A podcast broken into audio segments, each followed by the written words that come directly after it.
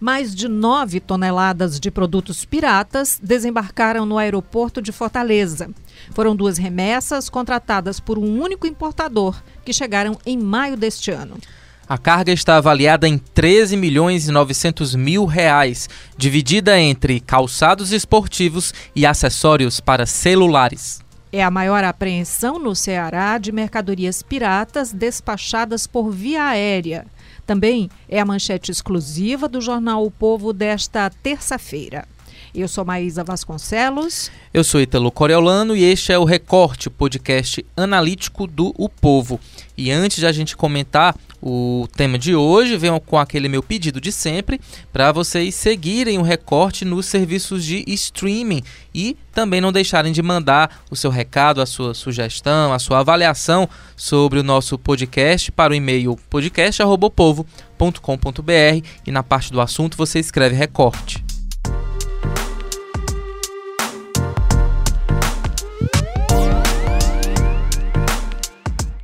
É claro, para falar sobre esse assunto, está aqui com a gente o repórter Cláudio Ribeiro, que assina a reportagem exclusiva da edição do Povo de hoje. Bem-vindo, Cláudio. Olá, pessoal, tudo bem?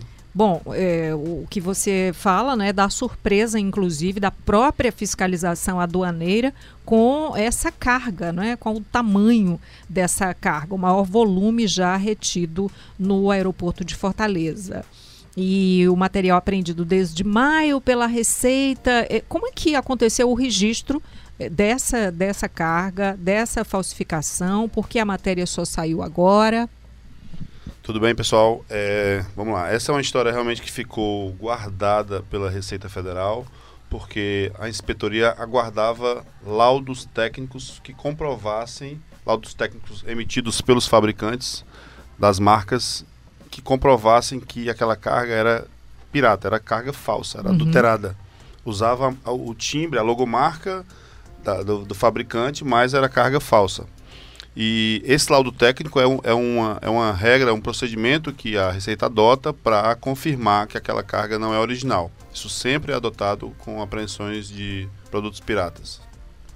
E, e, a, e esse, esse material ficou retido enquanto aguardava esses laudos e esse, até, até esse, esse material ser confirmado, é, a Receita é, rete, é, aguardou a, mais informações também do comprador, do importador. E o importador, nesse tempo, já tentou é, reaver a carga, tentou é, judicialmente recuperar esse material. O material pirata. O material pirata, mesmo com, com a informação ainda prévia, a Receita tinha uma análise prévia, mas não tinha confirmação, e judicialmente ela se resguardou de que não liberaria a carga.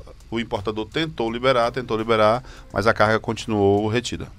Agora, Cláudio, na matéria você informa que o material se estende numa grande área do terminal de cargas importadas do aeroporto, uma grande pilha é, de caixas. O que, que diferencia a ousadia desse importador ao trazer essa quantidade de produtos ilícitos para o aeroporto cearense com outras situações. Não é a primeira vez que material pirata é apreendido. É, aqui. material pirata sempre é apreendido e não deixará de ser. Mas a, a ousadia está no volume que foi trazido e, e, o modal utilizado. O modal aéreo não é um modal comum para esse volume de carga. Eh, geralmente esse tipo de material vem da China pelo porto, vem pelo modal portuário. E, e, essa situação surpreendeu muito o, o, a fiscalização aduaneira, dos auditores e fiscais da, da Receita Federal. Porque a quantidade, é assim, eu, eu descrevo uma grande área do terminal de, de, de, cargas importadas, realmente é um espaço que precisou ser, ser, ser separado do terminal para ocupar, para usar esse volume de, de, caixas. São, são vários pallets é, é, enfileirados que formam uma área de mais ou menos 20 metros de fila de caixa Cada caixa tem várias caixas dentro dessa pilha de caixa e dentro dessas caixas são milhares de produtos dos produtos citados. Aí você e, tem e não tem só produtos pirata, né? Não, e aí dentro nessa apreensão, em maio também, entre maio e, e início de junho, também foi feita uma apreensão de produtos originais, mas que estavam fora da conformidade do que foi declarado pelo importa, por, importa, pelos dois importadores. Essa carga era uma carga menor, mas ainda significativa, representativa, 626 quilos, e os dois importadores declararam é, bens, é, produtos a menos do que eles trouxeram. E isso também foi, foi, foi produto de apreensão pela Receita Federal. O, o que tá, a gente falou aqui em calçados, né, e produtos para celulares, mas são só esses itens? São quantos itens? A quantidade, o material é muito grande, não foi contabilizado, foi, foi é medido por peso e o volume é descrito no que está lá. Assim, eles calculam só um terço de, dessa carga de 9 toneladas está em pares de tênis. Você pega 3 toneladas de pares de tênis, eh, não está contado, contabilizado por unidade ainda. Deverá ser feito. E displays, você pega uma caixa eu, eu meço uma caixa de isopor grande, isso foi um, um dos produtos abertos para gente, uma caixa de isopor grande, você bota várias caixinhas dentro dessa isopor grande, e dentro dessas caixinhas você tem milhares de placas de celulares. Você pega um celular, a espessura de um celular, uhum. bota enfileirado, empilhado, você bota aí essa quantidade. No mercado, cada unidade, de, cada display desse chega a custar 100, 200 reais num conserto, mesmo num conserto de uma assistência técnica não autorizada. Uhum. Você multiplica isso aí, que deve, deverá ser o, o destino desse material, por ser pirata, por ter uma. De repente, até fornecedores mais, mais renomados podem receber, não sei. Isso aí eu estou especulando, claro, não estou fazendo relação nenhuma.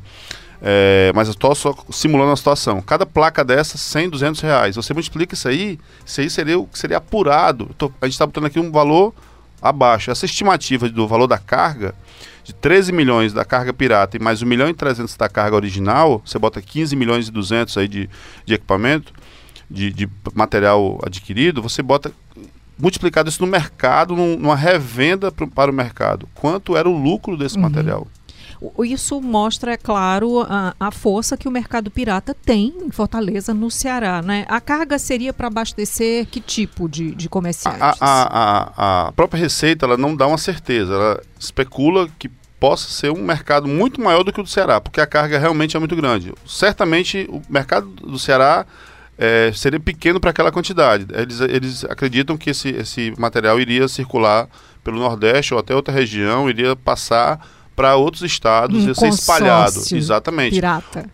O certo é que o, o, importador, que não teve o nome revelado por questão pelo sigilo fiscal, embora ele tenha tentado insistido para isso. Você é, sabe que é a grande curiosidade. É a grande curiosidade, a matéria, claro. Né? Mas assim, essa situação, é, é, o mercado pirata tomou as praças todas, né?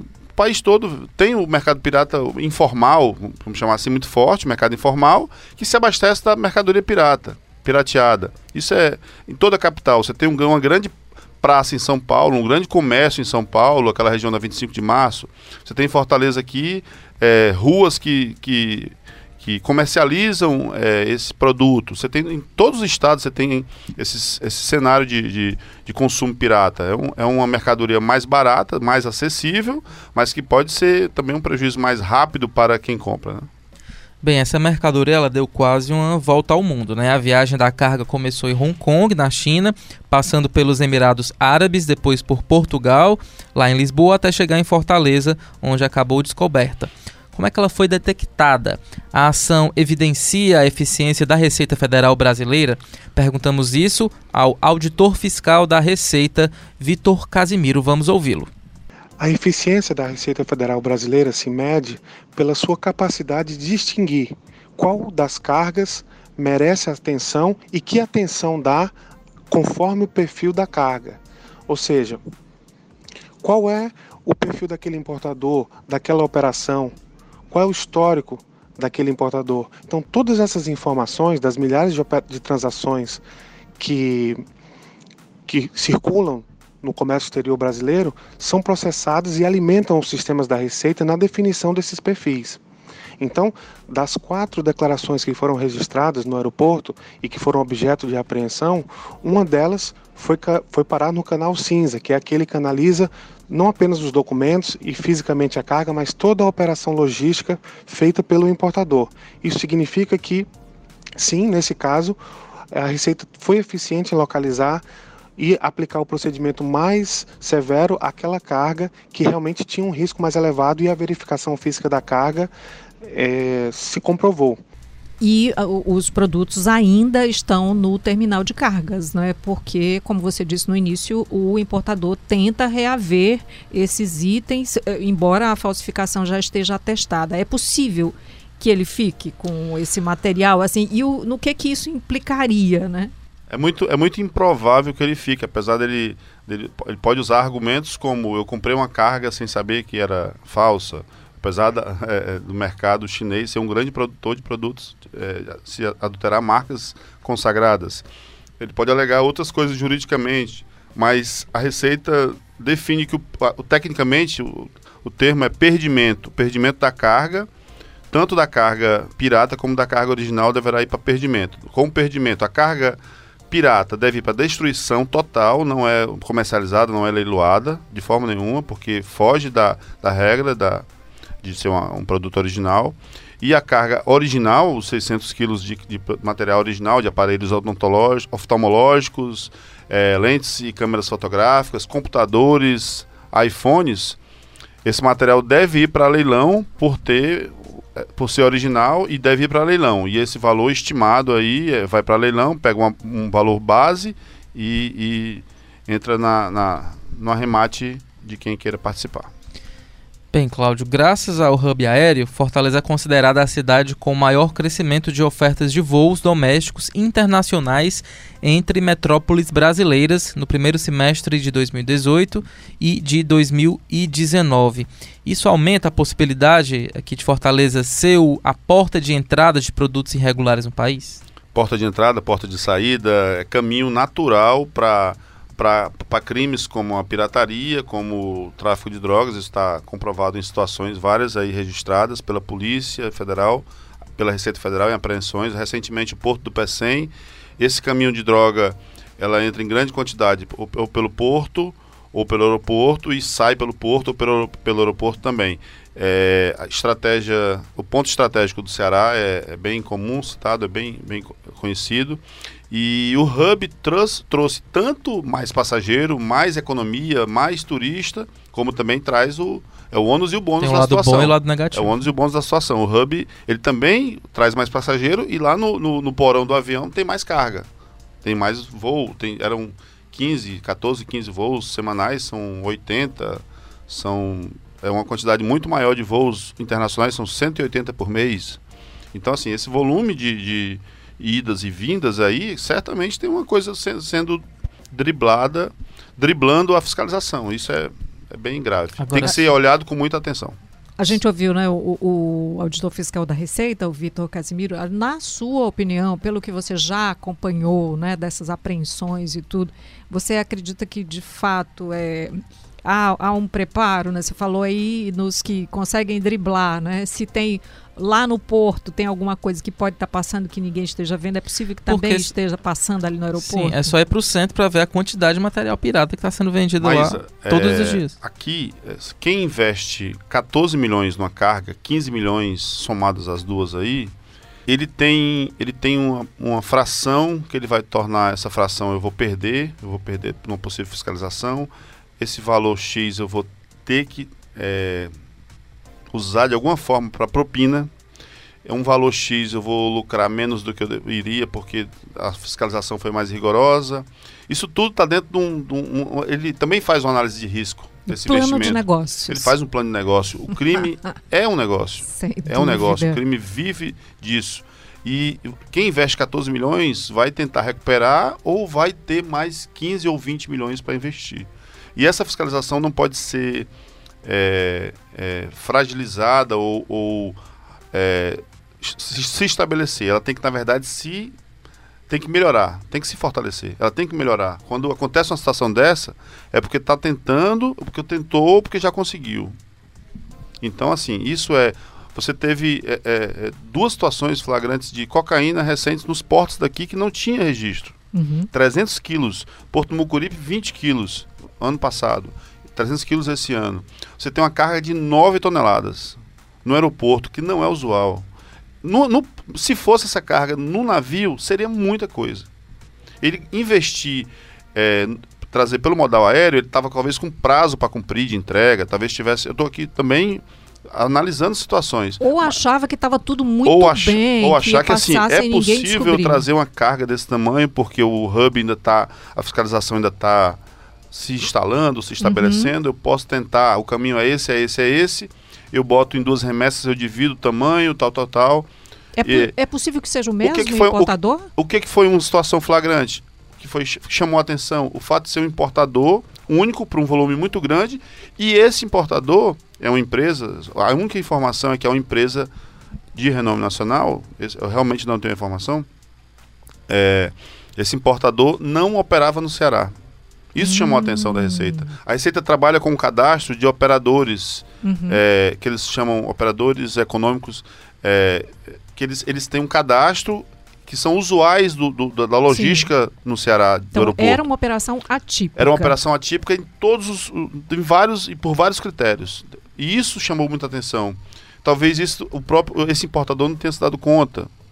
E, e, e foi, e foi assim uma, uma, uma situação. Uma das cargas estava no que eles chamam de canal cinza, que é o canal mais rigoroso de, é, eles fiscalizam documentação fisicamente a carga, investigam toda a logística. Uma das cargas estava em canal cinza. É, e, e, cargas, uma das cargas também passou num canal mais, mais leve, são quatro níveis: verde, vermelho, amarelo, cinza. É, e uma das cargas passou no canal mais, mais ameno, mas chamou a atenção porque na seguinte tinha outra carga muito grande. Então isso também você vê como é que ele tenta passar, tenta uhum. passar, escorregar da mão, mas aí conseguiu, conseguiram chegar a, ao objetivo da apreensão. Tem comprador, né, gente? Exatamente. Quem compra o irregular vai ter para quem vender esse produto irregular. Agora, Cláudio, só para finalizar e esclarecer para quem está ouvindo a gente, por que esse, time de, esse tipo de crime é tão danoso, é tão perigoso? Primeiro, que o Estado deixa de arrecadar recursos por meio dos impostos. E segundo, que como é um material mais barato, fica difícil para as empresas né, que trabalham legalmente concorrer. Isso prejudica também as finanças é, dessas Tem, empresas. Eu, eu, boto até uma questão até mais específica, se a gente quiser colocar. É, um tênis, ele é fabricado com a ciência toda para estabilizar um joelho, Isso, uma, estabilizar uma, uma, uma corrida, um andar de uma pessoa que tem um problema. Pode agravar. Um tênis desse não é feito no, nas conformidades da, de, de, de, de da ciência do esporte. É, e esse tênis pode ser usado para uma situação que pode agravar. Eu estou colocando uma situação, claro, limite de saúde, um, um, o, o, talvez o metal usado naquela placa do celular não seja o adequado, seja um metal que tenha contaminação, causa algum tipo de contaminação. Estou colocando situações uhum, limites. Uhum. Mas isso existe. E, e para estar tá fora de conformidade é porque tem uma regra, então, que cobra lá a produção. Tem, pode ter um trabalho escravo tendo produzido aquele material. Isso tudo é Sim. é situação que está dentro dessa cadeia do, da pirataria. Você falou cadeia, né? Então o certo seria cadeia para os compradores que vão revender, porque muitas vezes o consumidor final não sabe que aquele material é falsificado. Ele está comprando ali na loja X, que adquiriu sabendo que é falsificado, mas o consumidor final, esse pode não saber. E quando sabe, ele só tira, ele só mede a instantaneidade da o valor, a, a economia, vantagem, né? só a economia, uhum. a vantagem econômica. Cláudio Ribeiro, parabéns pela reportagem. Muito obrigada por ter vindo. Obrigado. Espero que a gente tenha contado uma boa história e que sirva para referenciar aí situações de, de, de risco do comprador. Parabéns, Cláudio. Parabéns também para a Receita, né, que conseguiu fazer essa apreensão. E a reportagem está disponível no O Povo, também no portal O Povo Online. Povo Online, povo.com.br. É isso aí. Esse foi o Recorte, episódio 162. A gente volta amanhã. Tchau. Roteiro e produção: Wanderson Trindade. Edição e produção: Bruno Melgácio. Áudio: André Silvestre. Coordenação de produção: Chico Marinho. Publicação e estratégia digital: João Vitor Duma.